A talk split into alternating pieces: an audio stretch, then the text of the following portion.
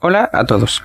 Somos de la licenciatura en Educación Primaria del Centro Regional de Educación Normal de Aguascalientes y el día de hoy hablaremos sobre la lectura El Maestro de la Escuela del actor Ignacio M. Altamirano este autor nace el 13 de noviembre de 1934 en una familia indígena, pero gracias a que su padre fue elegido alcalde de su pueblo, logra ingresar a la escuela y con el tiempo obtiene una beca en el Instituto Literario de Toluca. Él participó en luchas sociales de esa época, siempre a favor de la causa liberal. Combatió contra la intervención francesa y el imperio de Maximiliano, teniendo destacadas actuaciones en el sitio y toma de Querétaro. Fue comisionado por Joaquín Baranda, secretario de Justicia e Instrucción Política, para elaborar el proyecto de organizar la Escuela Normal de México, inaugurada el 24 de febrero de 1987. El maestro de la escuela.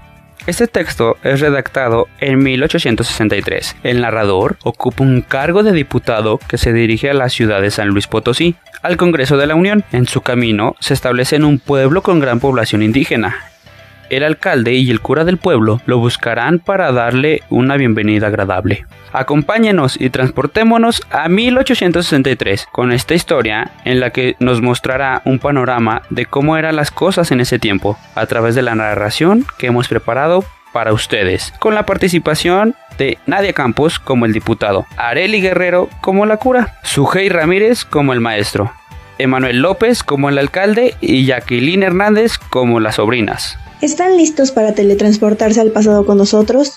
Pues, comencemos con esta narración. Lo que son los curas de pueblo. A fines del año de 1863, me dirigía a la ciudad de San Luis Potosí, donde estaba a la sazón el gobierno de la República. La Diputación Permanente había convocado al Congreso de la Unión y yo, en mi calidad de diputado, acudía al llamamiento desde el fondo del sur en que me hallaba. Para no tocar puntos ocupados por los invasores, tuve que dar rodeos larguísimos y en uno de estos, atravesando un estado cuyo nombre no quiero acordarme, llegué un día a un pueblo de indígenas bastante numeroso. El alcalde del lugar, deseando proporcionarme un rato de conversación agradable, vino a buscarme a mi alojamiento en Unión del Cura, y éste me invitó a pasar a su casa para presentarme a su familia, ver sus libros y hablar conmigo acerca de las cosas políticas. Era el cura, un sujeto parecido en moral a todos los de su especie, pero en lo físico era robusto, de mediana talla, recordete, colorado y de carácter alegre y decidor. Llegamos al curato, que era evidentemente la mejor casa del pueblo, y que ofrecía todas las comodidades apetecibles que en vano se habrían buscado en las casas de los pobres indígenas. Grandes y decentes departamentos, un gran patio con jardín y agua, caballerizas, pesebres, en donde el digno eclesiástico encerraba sus vacas y borregos, que eran muchos. Una gran cocina, donde trabajaba una crecida servidumbre de molenderas, cocineras, galopinas y topiles, la cual servidumbre era dada por el pueblo, según las costumbres tradicionales. Por último, el señor cura me enseñó sus piezas que eran tres. La despensa, donde además de otras cosas había un rico surtido de vinos extranjeros y del país. El oratorio, donde tenía una virgencita en un altar coqueto, y su despacho, donde había un estante con algunos libros vulgares de teología moral, historia eclesiástica, canones y sermones, justamente con algunas de las más bonitas novelas de Pablo de Koch que él se apresuró a ocultarme cuando iba yo a examinarlas. Además, allí estaba la mesa con su carpeta verde, sus tinteros, sus papeles y cuadernos de badana roja, su crucifijo de metal y su brevario negro. En las paredes había colgado algunos cuadros de santos y una gran disciplina de alambre con la cual suponían los feligreses que el buen curita se mortificaba en el silencio de la noche. He aquí el lugar donde paso algunas horas entregado al estudio, cuando me lo permiten las constantes y arduas fatigas de mi penoso ministerio. Ay, amigo mío, y qué rudo es el trabajo de un pastor de almas, particularmente en estos pueblos, y sobre todo, qué vida, qué vida. Pero tome usted asiento, que voy a ofrecerle a usted una copita de algo. ¿Qué quiere usted? Me veo obligado a tener siempre un surtido de algunas cosas indispensables para hacer más agradable la vida y para poder obsequiar a los que pasan por aquí. Luego, presentaré a usted a las únicas personas que me acompañan en este destierro y que me asisten en mis enfermedades y me consuelan en mis cuitas. El cura fue a su bodega y volvió con una botella de coñac viejo y otra de rico jerez que se apresuró a destapar. Un momento después se presentó una criada joven, graciosísima, de ojos bailadores y de dientes de perlas, vestida con sus enaguas de muselina, su camisa de holanes y la correspondiente mascada de una india cruzada en el pecho. Esta criadita traía copas, vasos de agua y un frasco de oloroso barro, todo lo cual depositó en la mesa, y aguardó con los ojos bajo las órdenes del ministro del señor. Oye, Paulita, deja eso allí, y vete a decir a doña Lucecita y a doña Teresita que vengan, que voy a presentarles a un señor diputado que ha venido por acá de transeúnte y que desea conocerlas. Corre mi alma, vete. La criadita salió, y apenas el cura había servido tres copas para él, para el alcalde y para mí, cuando aparecieron dos hermosas muchachas morenas, de ojos negros y grandes, lindas como un sol, y ligeras como corzas. Una de ellas se hallaba en estado interesante, la otra parecía más joven y tenía un semblante tan bonito como picaresco. Aquí tiene usted, señor diputado, a estas caras prendas de mi alma, a estos tesoros de virtud que tienen la resignación de hacerme compañía en este destierro. Son dos sobrinas mías, hijas de una hermana que murió hace tiempo. Esta es casada, pero su marido anda en la campaña. La pobrecita no ha tenido más refugio que yo, que la he recogido con sus dos chiquitos y el que está por venir. Vamos, no te ruborices, tonta que esto es muy cierto, y no tiene nada de, particular. Pobre Lucecita. Es un ángel. Véala usted. Esta otra es Teresita, su hermana, inocente como una paloma, y que comulga todos los días. El Señor la ha puesto en mis manos para salvarla de los peligros a que su hermosura y su candor la exponían en este mundo pícaro en que ella queda abandonada. Las muchachas estaban coloradas como amapolas y decían tartamudeando ¡Ah, qué padre! Jesús, qué vergüenza. Yo, en unión del gravedoso alcalde indígena, bebía su salud, y el curita les pasó su copa para que probaran el jerez, lo que ellas hicieron mortificadas. Pero tranquilizándose, a poco, sentarándose, y el cura, llamando a un tópile, le mandó a que fuera a decir al preceptor que cerrara la escuela y se viniese a acompañar a las niñas con la guitarra. Cantan estas niñas, señor, cantan, y tienen una voz no maleja, solo que no saben acompañarse, y es preciso que el maestro de escuela, que es un infeliz que no sabe nada, pero que rasga un poco la guitarra, las acompañe. Pero, padre, exclamaron las chicas, ¿qué va a decir el señor de nosotras? Él que ha estado en México, que habrá oído cosas tan buenas, y ahora usted que quiere que le cantemos, y precisamente cuando tenemos catarro, ha hecho un frío.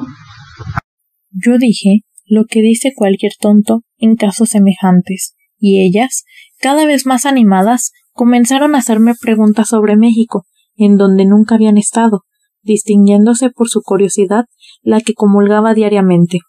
Las copitas de Jerez se menudearon, la conversación se animó. El curita, que era bellaquísimo, salpicó la plática con algunas chanzonetas dirigidas a sus sobrinas, a fin, manifestaba de que dejaran su timidez y fueran aprendiendo a tratar a las gentes civilizadas, y hasta el alcalde, que había guardado un respetuoso silencio y permanecía encogido en una silla, con la enorme vara de la justicia en las manos, se atrevió a decir no sé qué brutalidad.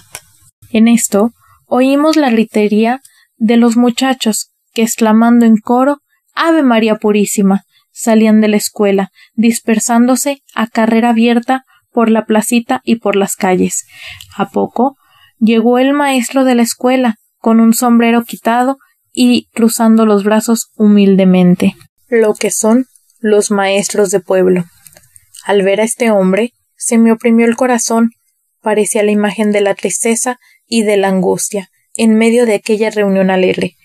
Era el maestro, un hombre como de cuarenta años, flaco, moreno, de ojos hundidos pero inteligentes, miserablemente vestido y trémulo. Buenas tardes, señor cura. Buenas tardes, niñas. Buenas tardes, señor alcalde.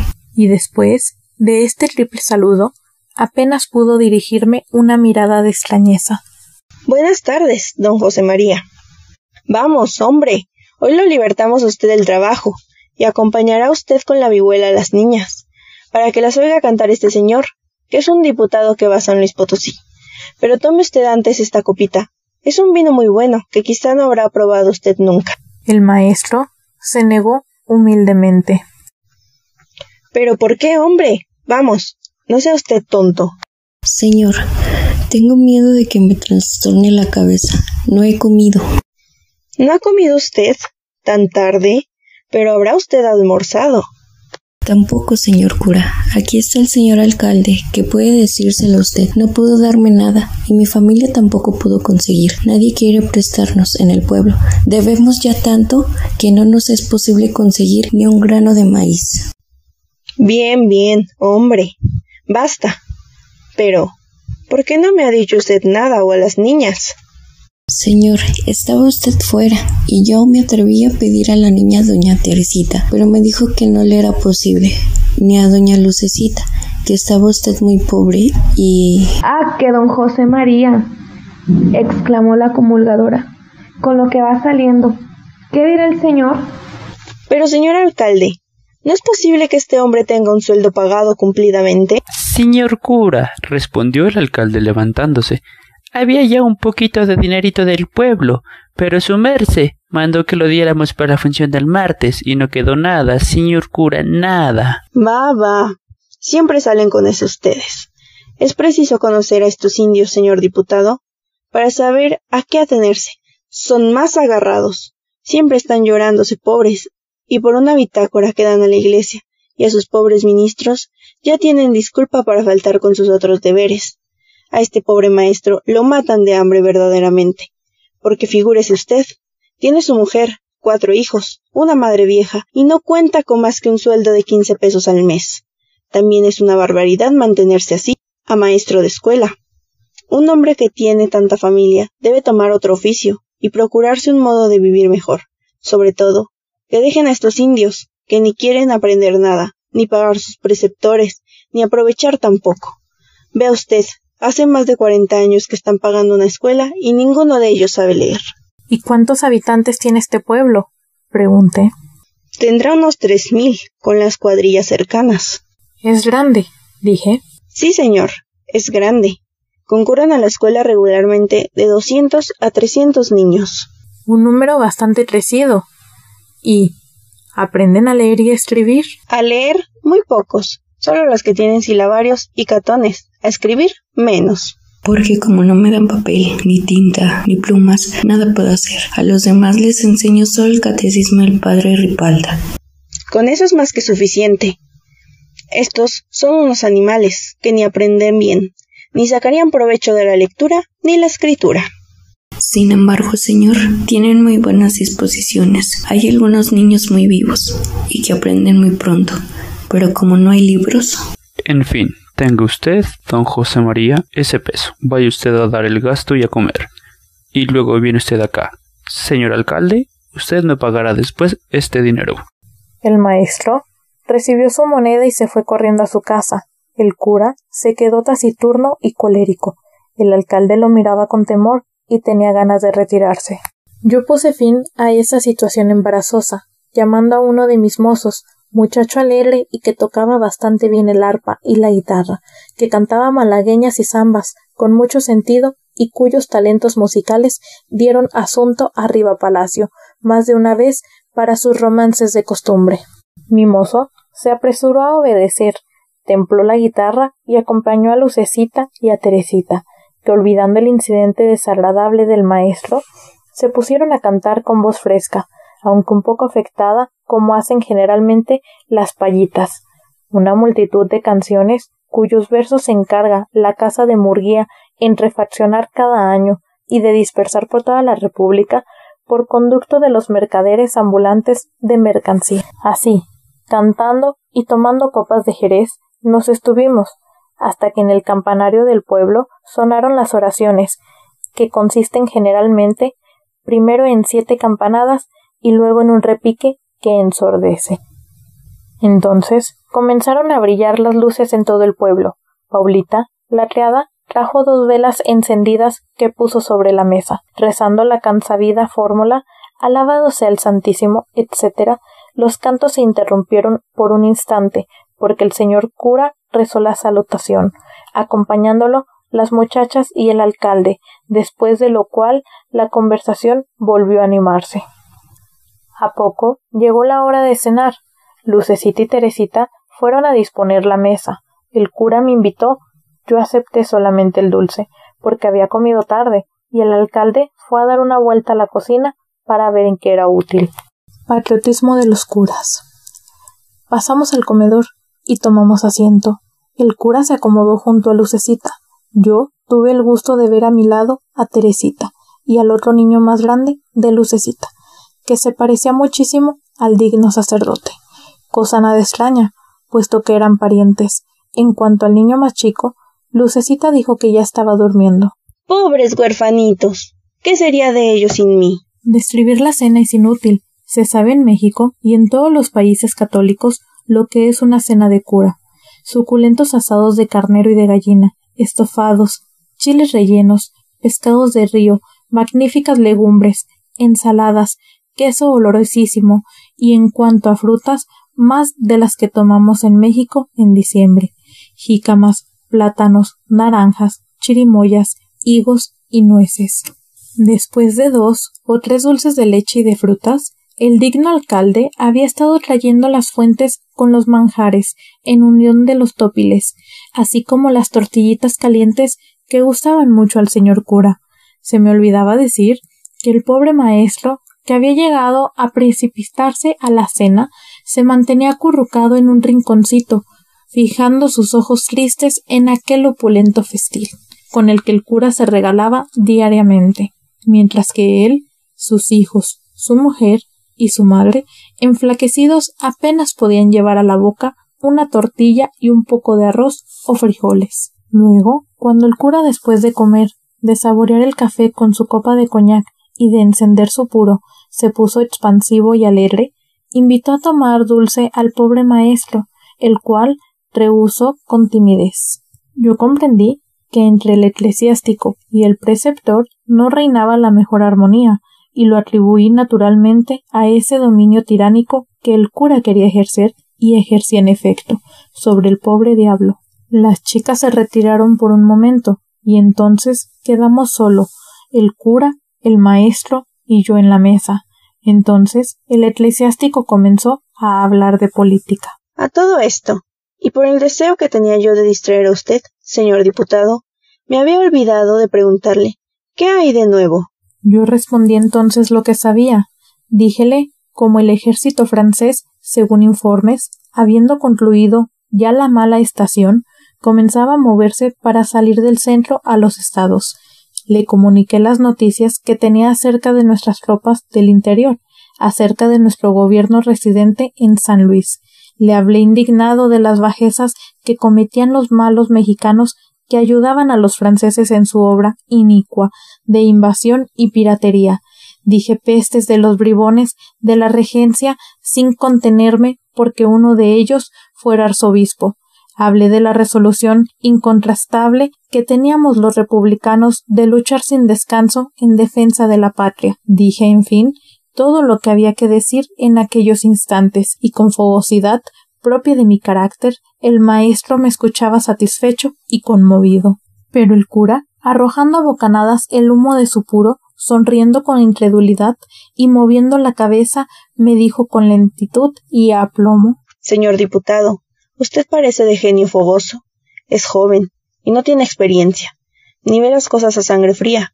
Usted, además, profesa ideas exaltadas, y es natural que sus sentimientos se sobrepongan hoy a la voz poderosa de la razón. Yo veo las cosas de otro modo. ¿Se incomodará usted si le digo mi modo de pensar?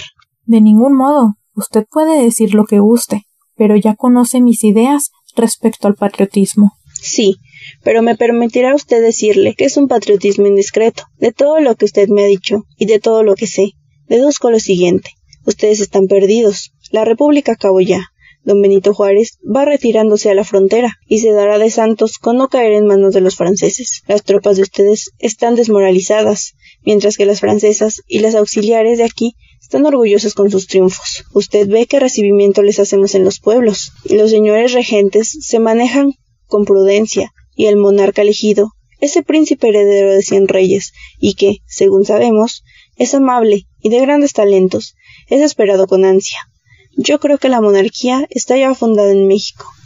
Y vea usted, yo tengo la convicción de que ella hará la felicidad de nuestra patria, que se acabarán las revoluciones y sobre todo imperará otra vez con toda su grandeza nuestra santa religión, porque convenga usted, amigo mío, convenga en que ustedes los liberales han atacado las tradiciones, han querido mirar el edificio religioso, han lastimado la piedad de los fieles, han herido la Santa Iglesia Católica, la han despojado de sus sagrados bienes, y en fin, han establecido la tolerancia de cultos que este país, donde solo había dominado la fe católica apostólica romana. De modo que ustedes lucharán, pero en primer lugar, nada podrán hacer contra los franceses, que son los primeros soldados del mundo, los que no tienen rival y están acostumbrados a presentarse y vencer. En segundo lugar, los Estados Unidos, que podrían ayudar a ustedes, están acabando también, y ojalá que se los lleve Satanás.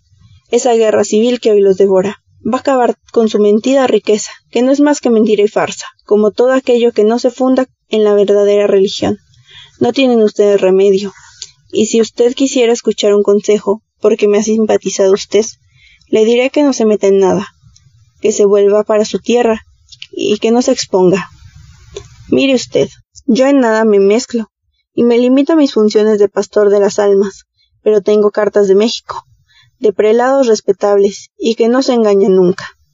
Ellos me aseguran que dentro de un mes todo esto se hallará en poder de los franceses y esperan con la bondad divina que la paz se establecerá, cuando menos, a mediados del año entrante, época en que llegará el monarca.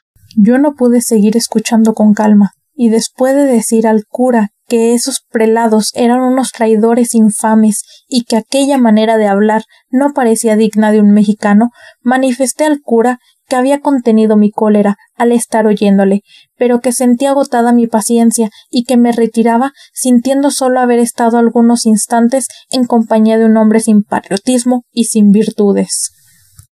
Señor, yo no soy más que un cura.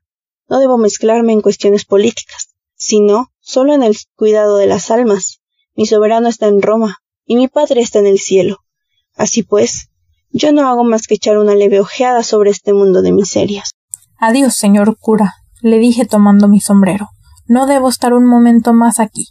Salude usted a las señoritas y guarde usted de predicar a su pueblo esas doctrinas criminales, porque no siempre ha de tener usted la fortuna de ser escuchado pacientemente. Patriotismo de los maestros. Me retiré a mi alojamiento profundamente disgustado. En el camino observé, a pesar de la oscuridad, que un hombre me seguía. Era el pobre maestro de la escuela. Lo esperé y luego que estuvimos juntos me dijo Señor diputado, comprendo la indignación de usted. No se puede oír hablar de tal modo sin que el corazón se sublime. Pero así son todos los curas. Figúrese usted cuánto tendré que sufrir aquí con un hombre semejante. Yo soy un pobre maestro de escuela, como usted supondrá. No soy de aquí, pero la necesidad y el haber adoptado la profesión de mi bueno y pobre padre, que también era preceptor, me han obligado a buscar mi subsistencia enseñando muchachos. ¿No cree usted que sea yo bastante atrasado para merecer mi posición de hoy? Tengo algunos conocimientos mayores de los que se necesitan para estar aquí, pero en las ciudades los destinos están ocupados. Y además, cuando vi la convocatoria para llenar la plaza de preceptor de este pueblo, cuyo censo conocía ya, creí que era un buen destino, que sería yo pagado regularmente para poder mantener a mi madre, a mi esposa a mis hijos. Me equivoqué y hace dos años que sufro aquí tormentos indecibles. Jamás me pagan con puntualidad. Me deben ya cuatro meses y usted lo ve. Me muero de hambre. Mi familia no puede salir a la calle porque está desnuda. Mi madre se muere y mis hijos no tienen fuerzas ni para estudiar. Aquí todo lo que los pobres indígenas pueden dar es para el cura y para las funciones de iglesia. Yo no culpo a los indígenas cuya ignorancia no ha podido remediarse. Yo culpo a los curas que los mantienen en ella para sacar provecho provecho. Ya usted ve qué vida pasa el cura con sus queridas e hijos. Vive en una casa amplia y cómoda, mientras que la escuela es de paja y se está cayendo. Tiene una servidumbre numerosa que el pueblo le da, turnándose en la cocina y en los quehaceres de la casa las mozas más robustas y los mancebos más trabajadores, que los alcaldes envían por semanas. No contento con eso, es inflexible con el cobro de los derechos parroquiales, de las misas, etcétera, etcétera. Y el milagroso Señor que tenemos en la iglesia es una casa de moneda para el insaciable sacerdote. He querido enseñar a los niños a leer por un sistema económico y que ahorra el gasto de libros, pero él se opone, como usted ve, alegando la rudeza de los indios. Los alcaldes lo respetan, le temen y no se atreven a contrariarlo. Resultado, que usted me ve humillado, siempre, obligado a acompañar con la guitarra a las picaruelas compañeras de sus alegrías y a sujetarme siempre sus caprichos. Pena de morir apedreado aquí por los indios asusados por él. Y no lo dude usted, señor, así están todos los pueblos.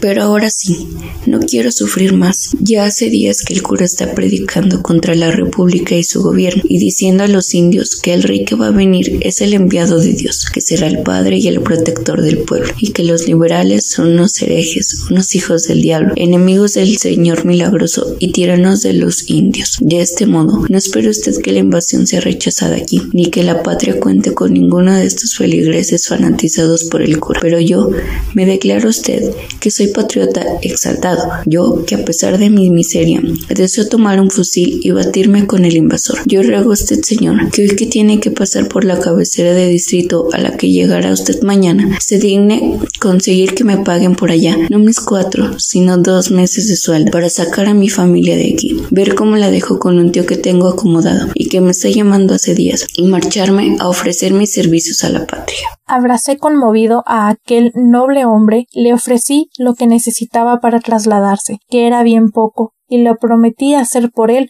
cuanto fuera posible. El pobre maestro lloraba y no sabía qué hacer para manifestar su agradecimiento. Lo único que siento es dejar a mis discípulos, a mis pobres inditos, tan buenos, tan hábiles, tan aplicados, y que lloran al verme hambriento y roto. Oh, usted no sabe cuán bueno es el corazón de estos niños indígenas, y cuán bella su alma, y cuán dispuesta para recibir las santas semillas de la instrucción. Si la República triunfa, Señor, como lo espero, es necesario pensar en mejorar la condición de la escuela y la suerte de los maestros. Yo volveré a hacerlo entonces, porque yo ejerzo el profesorado como un sacerdocio y no como un oficio supletorio. Yo amo la enseñanza y yo lo espero todo de ella. Que triunfe la república y la escuela popular eclipsará la parroquia. El maestro eclipsará al cura. Como podemos ver, esta lectura refleja tres de los temas más complicados a los que la sociedad día con día se enfrenta en el país, la educación, la política y la religión.